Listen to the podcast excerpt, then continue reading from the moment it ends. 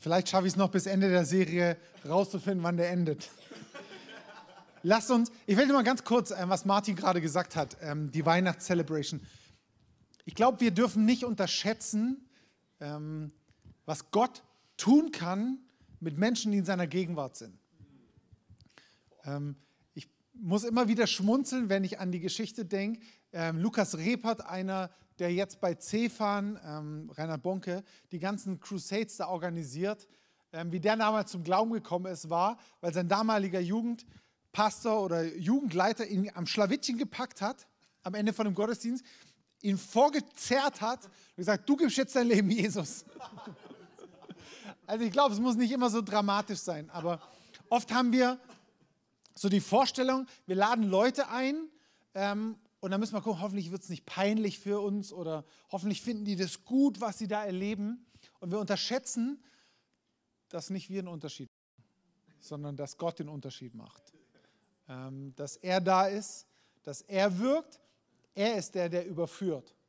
Nicht unsere guten Argumente, nicht unser toller Worship, nicht diese tollen Predigten, nicht der gute Style oder sonst irgendwas, dass sie sagen, oh Mensch, oh ja, diesem Gott könnte ich ja dienen, ähm, sondern der Heilige Geist bringt eine Überführung und auf ihn vertrauen wir, dass er hier ist, weil alles andere ähm, können wir uns dann sparen. Das ist der Grund, warum wir Kirche machen. Das ist der Grund, warum ich hier stehe, weil ich glaube, weil ich erfahren habe, weil ich weiß, er ist hier und er kann das, was wir bringen, nutzen, um Menschenleben zu verändern. Alles andere bringt eh nichts. Machen wir lieber was anderes. Ähm, wir sind in der Christmas Presence Serie, wo es genau um Gottes Gegenwart geht. Ähm, und oft formulieren wir so Sätze wie, Gott hat mein Leben verändert. Gott ähm, hat mir eine zweite Chance gegeben. Oder Gott hat mir vielleicht sogar eine dritte, eine vierte, eine neue Chance gegeben. Und ich weiß, was damit gemeint ist. Ähm, ich verstehe die, das Herz dahinter, dass Gott deinen Alltag vielleicht verändert hat, dass er Dinge verändert hat. Aber die schöne Wahrheit ist, dass es nicht wahr ist. Gott hat kein Interesse, dein Leben zu verändern. Hast du es gewusst? Gott hat auch kein Interesse, dir eine zweite Chance zu geben. Und du bist jetzt vielleicht geschockt und denkst, ja, äh, ja, was will er denn dann? Jesus ist gekommen, um dir nicht eine zweite Chance zu geben, sondern dein Leben zu transformieren und dir neues Leben zu geben. Sein Leben zu geben und nicht dein Leben zu optimieren. Und es ist entscheidend, dass wir verstehen, dass wir glauben, dass das eine Realität ist, weil sonst werden wir immer versuchen, unser Leben zu optimieren. Unser Leben zu nehmen, Gott zu addieren und gucken, dass es ein bisschen besser wird. Dass wir als Christen ein gutes Leben führen und versuchen so ein bisschen besser zu sein als andere. Wir als Christen sind nicht besser als andere. Gott hat uns ein neues Leben gegeben. Ist jemand in Christus, so ist er eine neue Schöpfung, eine neue Kreatur. Das Alte ist vergangen, Neues ist geworden. Das ist was komplett anderes wie einfach nur eine Optimierung unseres Lebens. Okay? Sind wir da dabei?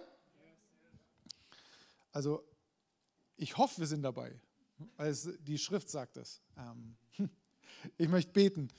Und das Witzige ist, in der ersten Celebration habe ich das genauso toll ausgeführt, dass Gott unser Leben nicht verändern möchte. Und in meinem Gebet formuliere ich dann, danke Gott, dass du unser Leben veränderst. Und ich musste mich selber unterbrechen, weil ich gemerkt habe, Schande. Wie religiös bin ich manchmal geprägt und benutze Formulierungen, Floskeln und Phrasen, einfach weil ich schon immer sie benutzt habe. Deswegen, wenn ihr sowas merkt, dürft ihr mich gerne unterbrechen, dürft ihr mich gerne korrigieren und sagen, hey, hör mal zu, ähm, hier, du predigst das eine und machst daher das andere, okay? Wollen wir dazu aufstehen?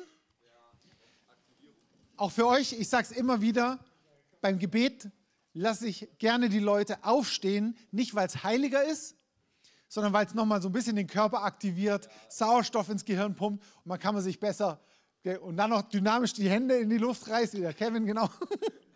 Okay, Jesus, wir lieben dich. so wie wir vorgesungen haben, du bist unser König und wir beten dich an. Du bist der, der den Unterschied macht, der uns neues Leben gegeben hat, den wir verehren, den wir lieben und unser ganzes unser Herzenswunsch, unser ganzes Bestreben, unser ganzes Leben, alles ist darauf ausgerichtet, dass das hier, was du auf der Erde, dein Wille geschehe, wie im Himmel, so auf Erden. Und ich bete, dass diese Message, diese Celebration, diese ganze Zeit dazu dient, dich zu verherrlichen. Dass wir erkennen und sehen, wie gut du bist. Und ähm, unsere Herzen transformiert werden, dass wir das glauben, was in deinem Wort steht, im Namen Jesus. Amen. Amen. Und nochmal Amen. Genau.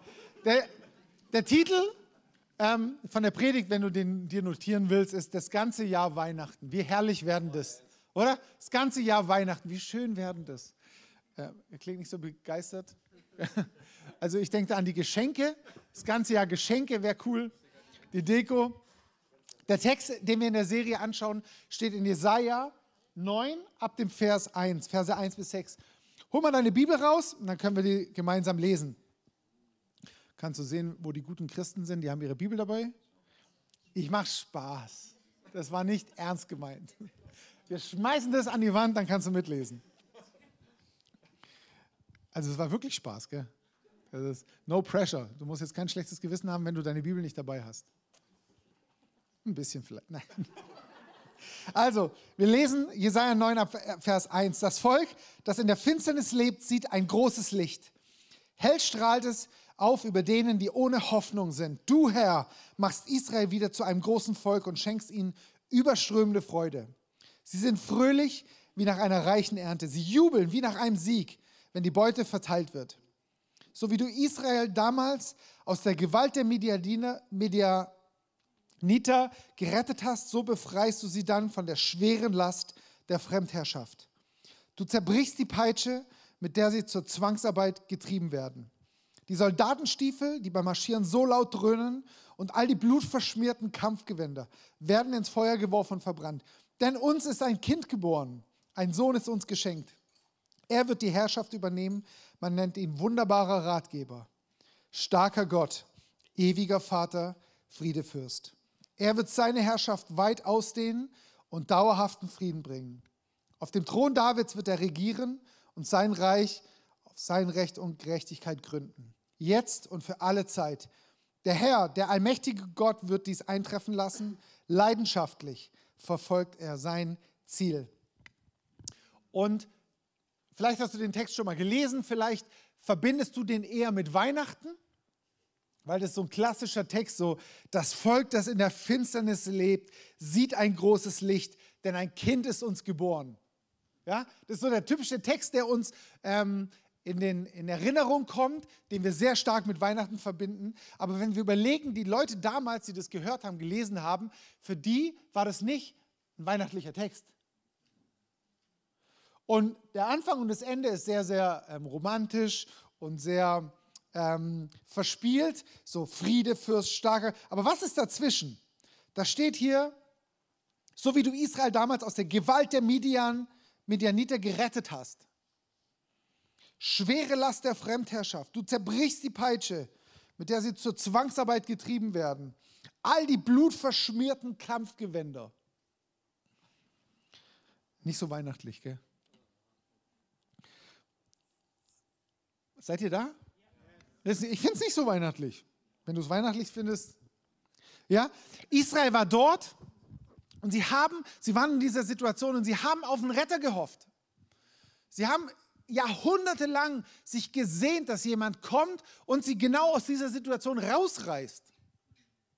Sie befreit. Sie haben tatsächlich gespürt, hey, da ist Zwangsarbeit, wir brauchen einen Retter. Wir, sie hoffen auf einen Befreier. Ihr ganzes Leben war darauf ausgerichtet, auf einen Gott, der endlich Frieden schafft. Geht es dir manchmal so, dass du auf Frieden hoffst? Auf Ruhe hoffst? Dass die Unterdrückung, unter der du vielleicht leidest, weggeht? Dass endlich Friede kommt. Das haben sie ihr ganzes Leben lang. Und dann prophezeit Jesaja: Ein Kind ist uns geboren. What? Er wird die Herrschaft übernehmen und dauerhaft Frieden bringen. Und dann zählt Jesaja einige der Namen Gottes auf. Und heute kennen wir nicht mehr so sehr die Bedeutung von Namen. Namen sind eher so dazu da, so Spitznamen, um jemanden zu rufen, ja, und sagt, hey, Maxi, komm mal rüber. Oder, ähm, aber Namen, die waren früher wie heute ein Teil unserer Identität. Also ich habe in der ersten Celebration schon erzählt, wie viel Gedanken wir uns gemacht haben über die Namen unserer Kinder. So, ähm, erstens mal gefallen sie uns.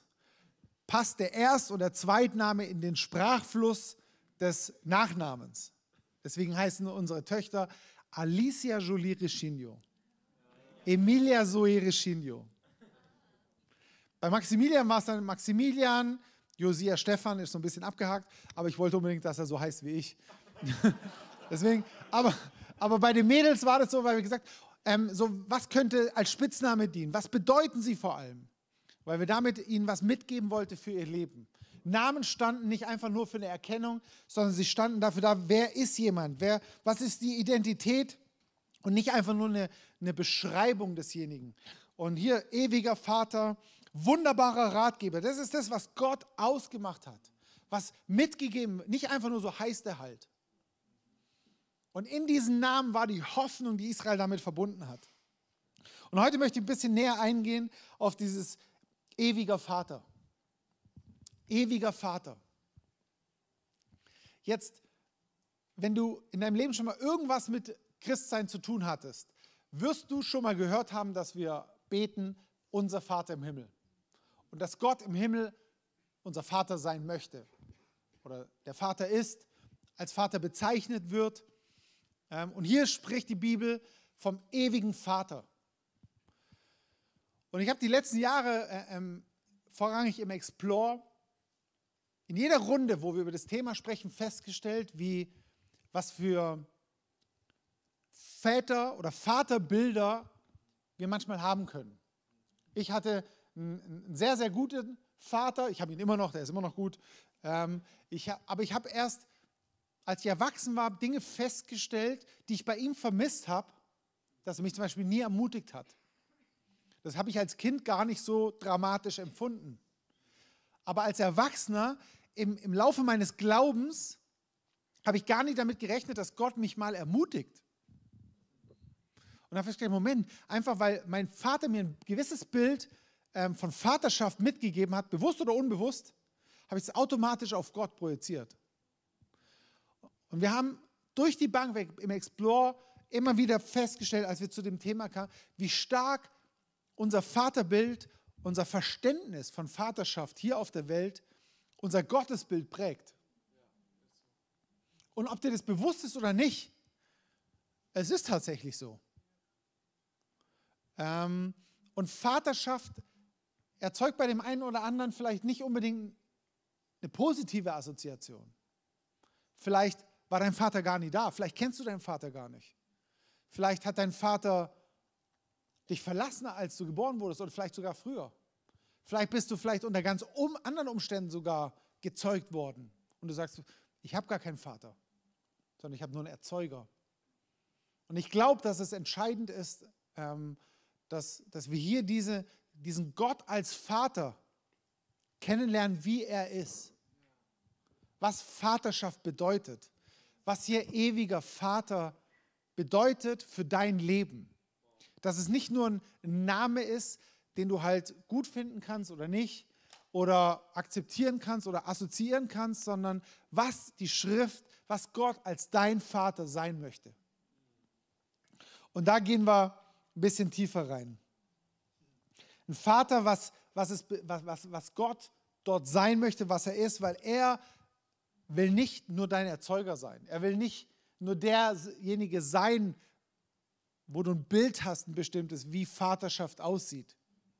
Der strenge Vater, der unzufriedene Vater, dem, dem er es nie recht machen kann, der irgendwie vielleicht schon versorgt, aber eigentlich nicht wirklich Interesse hat, der emotional dich vielleicht in die Enge nimmt oder vielleicht emotional gar nicht da ist. egal wie dein Gottesbild ist über Vaterschaft, ähm, die Schrift ist da und die Predigt soll dazu dienen, dass, dass dein Bild von Gott als ewigem Vater ähm, erneuert wird. Ich habe davon gesprochen, Gott möchte dir Leben geben. Und für Leben ist, und jetzt gucken wir ein bisschen uns das Ganze biologisch an, für Leben braucht es eine Zeugung. Richtig? Nichts Neues. Okay? Im Hebräer 1,5 steht, denn zu welchem von den Engeln hat er, Gott, jemals gesagt, du bist mein Sohn, heute habe ich dich gezeugt. Und wiederum, ich werde sein Vater sein und er wird mein Sohn sein. Vaterschaft kommt durch Zeugung, richtig? Also, für alle, die es nicht wissen, wenn, nein, ihr wisst es alle, ihr seid alle aufgeklärt, Vaterschaft kommt durch Zeugung, wenn der, wenn der Same des Vaters ähm, reingegeben wird, aber es bleibt eben nicht nur bei der Zeugung. Ja, weil sonst bleibst du reiner Erzeuger. Vielleicht ist dein Vater für dich eher der Erzeuger geblieben. Vielleicht hast du ihn nie kennengelernt. Gott ist nicht einfach nur dein Erzeuger. Aber durch, durch Zeugung entsteht überhaupt erstmal Leben. Ja? Das ist so, so klar. Aber wenn wir uns überlegen, es entsteht nicht einfach irgendein Leben. Ja? Du bist nicht einfach nur ein Klon, der entstanden ist. Ja? Oder irgendein, irgendeine Laune der Natur. Nicht irgendwie ein Produkt des Zufalls, nicht irgendwas, wo der Samen und die Eizelle zusammengekommen ist und dann irgendwas entstanden ist. Und zufällig siehst du so aus, wie du aussiehst. Nee, die Bibel sagt, dass Gott von dir geträumt hat. Und zwar lange bevor die Erde geschaffen hat. Hat er von dir geträumt, sich dich ausgedacht. Da sagst du, Stefan, nee, ich habe, meine Eltern haben sich da gar nichts dabei gedacht. Vielleicht waren sie besoffen. Vielleicht bin ich durch Vergewaltigung oder ganz schlimme Dinge. Und du kannst es gar nicht glauben, dass es die Wahrheit ist. Die Bibel sagt, Gott hat von dir geträumt. Er hat dich gezeugt. Er hat dich gezeugt, lange, lange ähm, und geträumt von dir. Und bei der Zeugung, was passiert bei der Zeugung? Es entsteht nicht einfach nur so ein Leben, sondern die DNA des Vaters wird in das Kind reingelegt. Das Erbgut, alles das, was, ähm, was, was in dem Vater drin ist, an, an Erbinformationen, ist im Samen drin und kommt in das Kind rein. Und je nachdem, wie deine Vaterbeziehung ist, kannst du das gut oder schlecht finden. Ja, vielleicht denkst du, oh, mein Vater war so und so gut. Ich bin so froh, dass er mir das mitgegeben hat. Oder mein Vater sah einfach hervorragend aus, deswegen sehe ich heute auch so hervorragend aus. Also mein Vater sah, sieht wirklich, meine Eltern sehen echt gut aus. Ihr müsstet die mal sehen. Ab und zu kommen sie. Ähm, aber wenn, wenn du keine so guten Assoziationen hast, dann denkst du, oh nee, ich, ich will bloß nie so werden wie der bin so froh, dass ich nicht so aussehe. Aber erstmal kommt bei der Zeugung die Information dort mit rein. Und, und ich glaube, es ist wichtig, es ist entscheidend und, und, und das Herzensanliegen des Vaters im Himmel ist, dass dieses Bild von Vaterschaft in dir gerade gerückt wird. Wenn du merkst und sagst, Mensch, Gott, wenn Gott mich gezeugt hat, wie im Natürlichen, was ein Bild ist, so oft für, für das, was, was Gott uns gibt, hat Gott seine DNA ein Stück weit von sich was in mich reingelegt. Ist nicht krass? Und jetzt kommt der Hammer. Gott legt nicht einfach nur seine DNA in dich rein, sein Erbgut, nicht nur irgendein Teil von sich, sondern was sagt die Schrift? Er selber, der Allmächtige, der ewige Vater, Gott selber nimmt Wohnung in uns. Ist nicht krass? Er legt nicht einfach nur einen Teil da rein, sondern er selber nimmt Wohnung in dir und mir. Es ist, ich finde, das, das muss man erstmal sacken lassen. Allein das rückt die Vaterrolle Gottes schon mal in ein anderes Licht. Wo ein irdischer Vater vielleicht gesagt hat, ja, okay, ich gebe halt meinen Samen. Ja, Gott selber, ich gebe nicht nur einen Teil von mir, ich selber komme in dein Leben. Wie krass ist denn das? Er zeugt uns, aber bei der Zeugung, wie gesagt, bleibt es nicht. Sonst wäre es ja wieder nur der Erzeuger. Ja, es braucht, für ein Leben braucht es eine Zeugung. Was braucht es noch für ein Leben? Eine Geburt. Oder? Ist so offensichtlich. Stefan, was? wir haben alle aufgepasst im Biounterricht. Ja, ein Kind bleibt nicht im Mutterleib. Und vergebt mir, wenn ich da so auf diesen einfachen Dingen rumreite. Ich glaube, es ist wichtig, um ein paar Dinge zu verstehen, die wir uns gleich anschauen. Für ein Leben braucht es eine Geburt. Ein Kind bleibt, wie gesagt, nicht im Mutterleib. Ja, wir, wir bereiten uns neun Monate lang vor in der Schwangerschaft, die Eltern, und sagen so, oh, hoffentlich kommt es bald raus. Und ich meine, da drinnen, jeder von uns war da ja schon mal drin, kann sich mehr oder weniger daran erinnern, da sind optimale Bedingungen. Da hast du alles, was du brauchst. Perfekte Umstände. Und was passiert dann? Dann kommt eine mehr oder weniger dramatische Geburt. Ja, vielleicht hattest du eine gute Geburt, meine war nicht so toll. Ähm, war irgendwie der, der, der, die Nabelschnur war um meinen Kopf gewickelt, die war grün und blau oder, oder gelb oder keine Ahnung. Wir hatten selber, unsere Kinder waren nicht so. Ja, aus super Bedingungen kommt eine dramatische Geburt zum Leben. Ja, und das ist so, so offensichtlich. Aber, aber was passiert bei der Geburt? Michi und ich, erst als die Alicia aus dem Bauch herauskam, waren wir Eltern. Erst durch die Geburt bin ich zu einem Vater geworden. Und erst durch die Geburt, als die Alicia da war, sind alle Rechte und Pflichten ähm, eines Kindes, aber für mich auch als Vater in Kraft getreten. Davor haben wir kein Kindergeld bekommen. Ja? Davor hatte ich nicht einen Erben. Davor war ich nicht offiziell Vater. Erst durch die Geburt ist es rechtlich in Kraft getreten, auf was wir neun Monate lang gewartet haben. Und lass das mal sacken. Alle rechtlichen Dinge sind in Kraft getreten. Und wenn ich, wenn ich das verstehe, erst durch Geburt ist das in Kraft getreten, auf was ich neun Monate lang gewartet habe. Lesen wir den Text aus Jesaja mit einem ganz anderen Blickwinkel. Warum? Weil da steht, ein Kind ist uns geboren.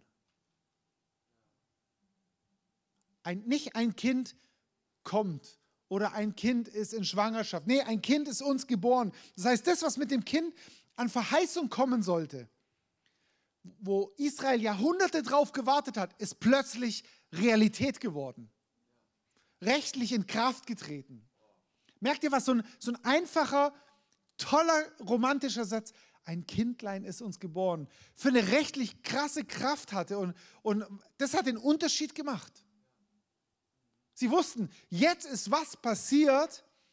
Jetzt hat sich was geändert, weil das Kind ist geboren. Alles, auf was die Israeliten Jahrhunderte gewartet haben, ist plötzlich da. Was für krasse, gute Nachrichten. Und wisst ihr was, diese Nachrichten gelten für dich und mich immer noch. Jesus muss nicht nochmal kommen. Das Kind muss nicht nochmal geboren werden. Ich muss nicht nochmal ein Kind auf die Welt bringen, um Vater zu werden. Nee, ich bin Vater geworden. Die rechtlichen Sachen sind eingetreten. Und Jesus kam auf diese Welt. Er ist geboren, dieses Kind ist geboren. Und damit alle Verheißungen. Und dann sein ganzes Leben ein Blick auf das, was, was Gott mit dir und mir vorhat.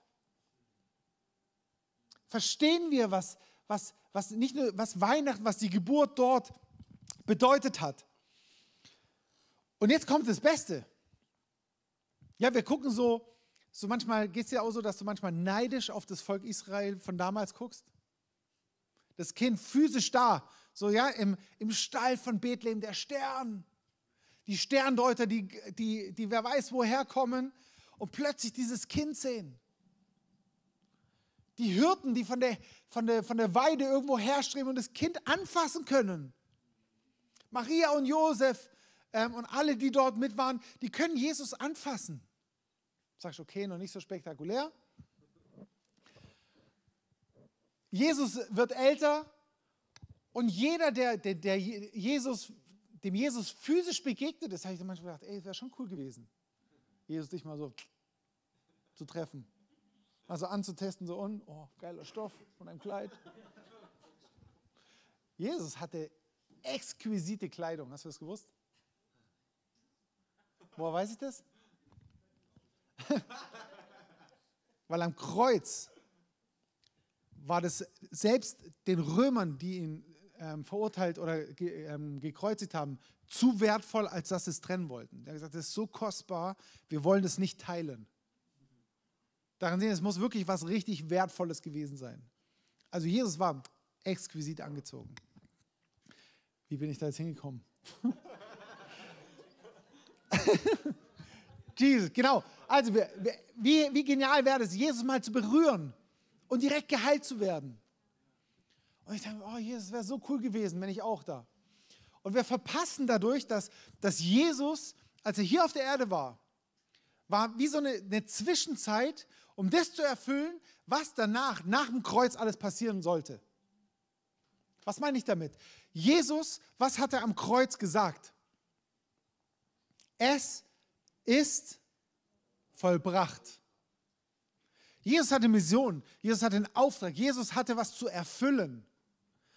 Aber als er das gesagt hat und starb, hatte er etwas vollbracht, vollendet, erfüllt.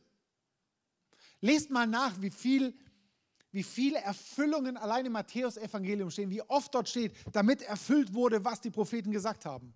Ich habe mir das neulich mal alles markiert, das ist crazy. Jesus hatte was erfüllt. Warum? Nicht damit es abgeschlossen ist und das Neue jetzt alle, alle danach denken, so, oh Mist, hätte ich da bloß gelebt, sondern er hat was, in, in, ähm, was verändert. Er hat die ganze Menschheitsgeschichte gedreht. Um das, was im Alten Testament alles als sinnbildlich, als Schattenbild, als, als, ähm, als Vorahnung Gott den Menschen gezeigt hat, dass es plötzlich Realität werden kann. Dass plötzlich der ewige Vater des Kindes geboren nicht einfach nur Theorie, nicht einfach nur ein schönes Betasten ist, sondern dass es für dich und mich heute Realität sein kann. Wo der ewige Vater eher sowas, der Gott im Himmel, kommt auf die Erde und er ist da kann er, der ewige Vater, jetzt heute dein Vater sein, der ganz persönlich für dich da ist. Durch Jesus wird alles ähm, Realität, was vorher nur ein Schattenbild war. Alles das, was, wodurch Geburt Jesus in was reingeboren wird, das Kind ist uns geboren, passiert heute durch Wiedergeburt. Was das ist, kann ich dir gerne am, am, am Schluss noch erklären. Wir, die, die Bibel spricht von, dass wir wiedergeboren werden müssen in was Neues hinein. Was vor nicht da ist, plötzlich da. Das Kind war vor nicht sichtbar und plötzlich ist es da. Vor der Zeugung war es nicht da und plötzlich ist es da. Vor gab es kein Kind und plötzlich gab es ein Kind. Seht ihr den Unterschied? Merkst du, dass es einen Unterschied macht, was ich am Anfang gesagt habe, was du glaubst? Gott optimiert nicht dein Leben, sondern es ist notwendig, was komplett Neues zu machen, was nur Gott schaffen kann. Dass du das alles erleben kannst, was er verheißen hat. Gott selber will dein Vater werden. Und durch Geburt, durch Wiedergeburt kommst du dort rein. Es braucht die Zeugung und dann braucht es die Geburt, um dort reinzukommen. Deswegen ist es so entscheidend. Deswegen sprechen wir da so nachdrücklich drüber. Deswegen ist es ein Unterschied. Und ich möchte absolut klar sein. Deswegen ist es ein Unterschied, ob du einfach nur an Gott glaubst, ob du ihn für real hältst, ob du in die Kirche gehst, ob du Bibel liest, ob du betest, und glaubst, dass das alles wahr ist, oder ob du durch Wiedergeburt aus, aus Wasser und aus Geist in dieses neue Leben hineingeboren bist. Das ist ein Riesenunterschied. Aber wir als Kirche und jeder Christ auf dieser Welt ist dazu da, um das, um das zu erzählen, um das kundzumachen, um das zu beschreiben. Gott selbst wird unser ewiger Vater. Er ist immer da. Dort, wo dein Vater nicht da war, Dort, wo dein Vater nicht geben konnte, was du dir vielleicht gewünscht hättest, was du gebraucht hättest. Er ist da. Er nimmt Wohnung in dir und er füllt es aus. Wir lesen das, ähm, mit, de, mit, dieser, mit diesem Blick liest du den Jesaja-Text ganz anders. Er zerbricht die Peitsche. Er zerbricht alles das, was dich, was dich niederdrückt, dass du dauerhaft Frieden haben kannst. Er kam, um, um das in deinem und meinem Leben Realität werden zu lassen. Nicht nur am Sonntagmorgen, nicht nur an Weihnachten, wo wir uns da wieder erinnern und es schön feiern. Nee, in jeder Situation. Seine Gegenwart ändert alles. Und es ist nicht auf Weihnachten begrenzt. Ist das nicht herrlich? Deswegen das ganze Jahr Weihnachten. Jeden Tag. Jeden Tag, in jeder Situation kannst du erleben, dass er da ist. Dass seine Gegenwart dich ändert, deine Situation ändert, indem du es dir bewusst machst. Seine Gegenwart ist Präsenz und, äh, präsent und an uns liegt es im Glauben anzunehmen. Was heißt Glauben? Indem wir ihm vertrauen, dass es die Wahrheit ist. Dass die Bibel die Wahrheit sagt und nicht das, was ich erlebe. Deswegen tue ich mich manchmal schwer. Ich habe heute in der Visionszeit vor der Celebration gesagt, ich mag eigentlich keine Weihnachtslieder. Ich mag auch die ganzen Trubel dann nicht. Nicht so sehr im Gottesdienst. Zu Hause ist es schön. Aber weil, weil, wir, weil es manchmal uns so einlullt und so, oh, es ist so schön. Weihnachten ist so schön. Da können wir mal kurz die stressige Zeit vergessen. Interessanterweise ist der meistens am stressigsten. Da können wir mal kurz besinnlich werden. Und am Weihnachtsbaum kommt die Familie mal kurz zusammen und strengen sich alle an, damit man kurz mal zusammen ist. Versteht ihr? Das hört sich jetzt so witzig an. Ich, ich sage das mit einem, mit einem schweren Herzen. Jesus kam nicht, damit wir uns anstrengen, am Weihnachten mal kurz eine tolle Familie zu sein, sondern er hat sein, er hat sein Leben gegeben. Er ist gestorben und er ist wieder auferstanden, damit du Leben haben kannst. Und zwar sein Leben. Damit deine Vaterbeziehung wieder heilen kann.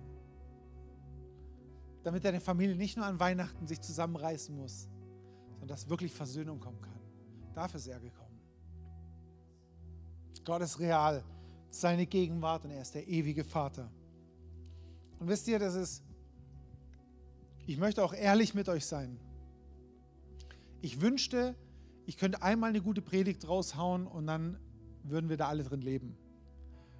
Aber die Realität ist, ähm, wir können es nicht einfach nur hören, dann abspeichern, okay, jetzt wissen wir es. Sondern es ist was, was wir im Alltag erleben können, aber auch im Alltag trainieren müssen. Und das ist, sagst du, oh, okay, ich wusste, da kommt ein Haken.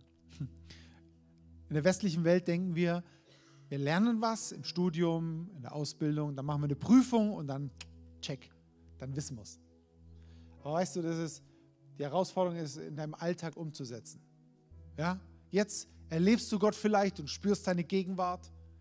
Und dann gehst du aus der Tür raus und merkst die Kälte des Sonntagmittags, wachst morgens auf am, am Montag und denkst so ein, so ein Shit, ich muss noch arbeiten bis Weihnachten und das muss ich noch erledigen. Und die Kinder nerven dich und deine Eltern rufen wieder an, wollen noch was und dann guckst du auf dein Konto und dann äh, ist es im Minus und dann merkst du, wie, dass du halt doch keine 20 mehr bist. Und wisst ihr, Gottes Gegenwart ist da. Sie ist hier da, sie ist nachher auf dem Parkplatz da, sie ist in der U-Bahn da, sie ist am Montagmorgen da. Die Frage ist, können wir kurz innehalten und uns bewusst machen, dass er da ist? Und das ändert alles. Wenn die Bibel sagt, er ist, sein Name ist ewiger Vater, dann kannst du in der Situation, wo, wo eine Vaterwunde, wo ein Schmerz hochkommt, wo er sagt, mein Papa war nicht für mich da, im selben Moment kannst du dich erinnern und sagen, Moment, aber Gott, der Ewige, ist mein ewiger Vater. Alles das, wo ich merke, mein Vater hat es mir nicht gegeben, gib mir Gott, schenk mir Gott, habe ich in Gott. Christus in uns, die Hoffnung der Herrlichkeit. Ich möchte dich einladen, aufzustehen. Wenn du das, wenn du das ganz praktisch lernen möchtest, dann bist du in der Kirche schon mal nicht falsch. Wenn du es richtig praktisch lernen willst, möchte ich dich zum Explore einladen. Wir starten die nächste Runde im, im Januar, am 19. Januar, wo ich euch ganz, ganz praktisch beibringen möchte, wie geht es im Alltag. Wie mache ich das? Weil Glaube muss immer praktisch sein. Komm da. Komm zu den Celebrations, guck dir, wir haben auf YouTube so viele Sessions, wo der Basti drüber teacht, wie es ganz, ganz praktisch geht im Alltag. Wenn du jetzt hier bist und sagst, boah, irgendwie ernüchternd. Ich habe eigentlich gedacht, ich wäre ich wär ein guter Christ. Es geht nicht darum, ob du ein guter Christ bist oder nicht. Die Frage ist, bist du wiedergeboren? Und wenn du merkst, du bist noch nicht wiedergeboren, das heißt, das heißt wiedergeboren, du hast dich abgewandt von dem alten Leben, du bist umgekehrt, sagst, ich will nicht mehr mein eigenes Leben leben, nicht mehr meine eigenen Vorstellungen, nicht mehr meine eigenen Ideale, nicht mehr das, was ich für richtig halte, sondern ich habe mich weggewandt zu Jesus.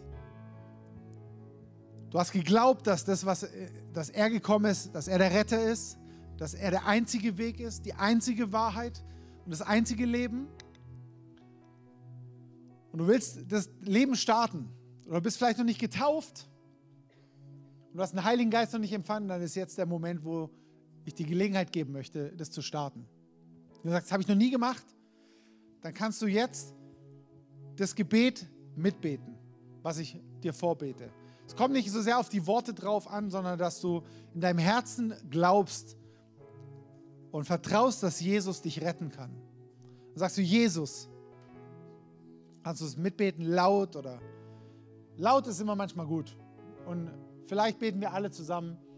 Sag, Jesus, bitte rette mich. Ich kehre um von meinem alten Leben, von meinen Idealen, von meinen Vorstellungen, von meinem Leben. Und ich bitte dich, dass du mich rettest. Schenk mir neues Leben. Sei du mein Retter. Mach alles neu. Und füll mich mit deinem Heiligen Geist. Ich danke dir für deine Vergebung. Und für ewiges Leben. Ich glaube, dass du, der allmächtige Gott, jetzt Wohnung in mir nimmst und mich nie wieder verlässt. Zeig mir meinen nächsten Schritt. Im Namen Jesus. Amen. Amen. Amen. Wenn du das, yes, yes, yes, yes. Wenn du das zum ersten Mal gebetet hast, war das die wichtigste Entscheidung in deinem ganzen Leben. Weil jetzt hat sich deine Ewigkeit geändert. Jetzt bist du wie neu geboren. Und es ist der erste Schritt. Und jetzt bist du wie ein kleines Baby, musst du nicht alleine laufen lernen gleich, musst du nicht gleich alles wissen, musst du nicht schon alles, ähm, sondern wie ein Baby lernen kann, kannst du jetzt lernen, auf dem Weg weiterzugehen. Was ist ein nächster Schritt? Was kannst du lernen? Und da unterstützen wir dich gerne. Sprich gerne die Welcomer an, wir helfen dir, was ein nächster Schritt sein kann. Und wenn du das jetzt getan hast oder wenn du das schon mal gemacht hast, dann möchte ich dich einladen jetzt ähm, zum Abendmahl. Wir haben das rechts und links hingestellt. Im Abendmahl erinnern wir uns genau an das, dass Jesus gekommen ist, sein Leben gegeben hat. Und dass sein Leben, dass wir es in uns aufnehmen. Mit dem Brot, mit dem Saft, wir Jesus aufnehmen. Und wir verkündigen, ja, er ist gestorben, aber er ist wieder auferstanden. Wenn du sagst, es ist dein Bekenntnis, sagst, ich gehöre Jesus, ich bekenne, er ist gestorben und wieder auferstanden, er ist mein König, dann nimm dir gerne das Abendmahl. Für dich selber, vielleicht macht es zu zweit, zu dritt. Erinnert euch an genau das und lasst uns gemeinsam das Abendmahl feiern. Okay? Und das Worship-Team wird uns mit reinnehmen. Leitet uns da rein.